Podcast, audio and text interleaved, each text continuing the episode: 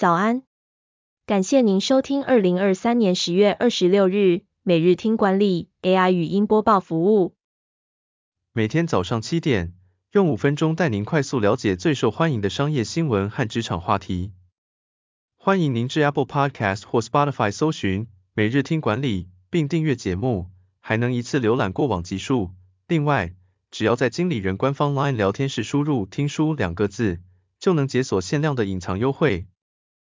首则文章是：Google 输掉性别歧视官司，法院判赔三千七百万。Google 近日被法院判决性别歧视，需向一位女性主管赔偿一百一十五万美元。这是 Google 自二零一八年员工抗议性骚扰和歧视问题以来的第一起案件。Google 曾多次遭到员工批评，指责公司处理性骚扰和歧视问题不力。此案可能使 Google 更谨慎处理类似事件，加强对性别平等的承诺。Google 发言人表示不认同裁决，并坚称平等对公司重要。工作场所歧视仍是严重问题，Google 需要更多措施消除性别偏见。此裁决也可能对其他科技公司产生影响，科技公司需要确保招聘和晋升公平。第二则要带您关注。立讯狂吃苹果订单，营收飙八十四倍。曾经的富士康女工人，如何成为郭董的最大挑战者？苹果在近期发表了 Vision Pro 头盔，这款产品被誉为是有史以来最复杂的三 C 产品。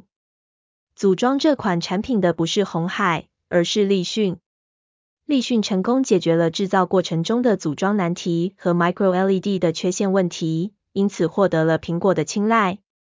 立讯的董事长兼总经理王来春是鸿海的前员工，他在立讯的崛起中扮演了重要角色。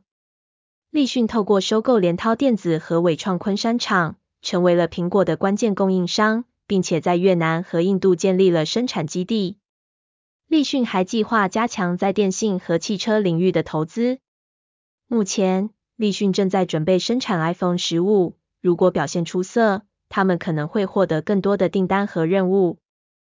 第三则新闻是，AI 影响就业市场的噩梦将成真。首先遭殃的可能是人资部门。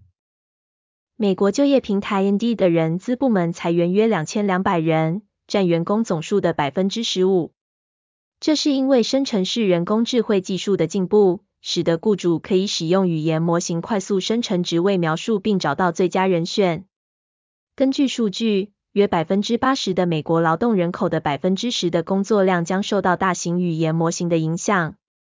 其他受到 AI 影响最多的职业包括行政人员、城市编写人员、客服人员、律师助理、教师、金融业职员、平面设计师和工程师等。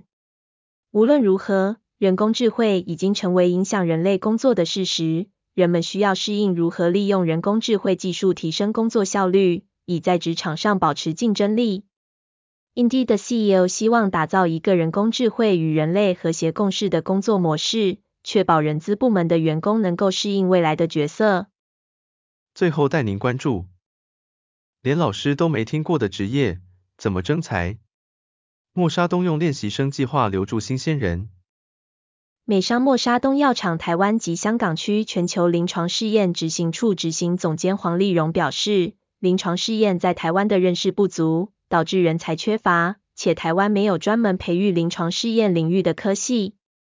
默沙东为了确保药品的安全性和有效性，需要进行多项临床试验，因此人才需求增加。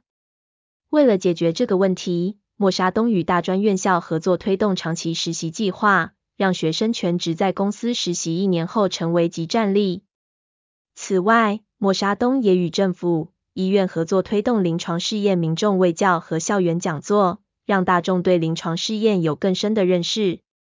黄丽蓉强调，解决结构性问题需要长线思考、环境合作和开放心态。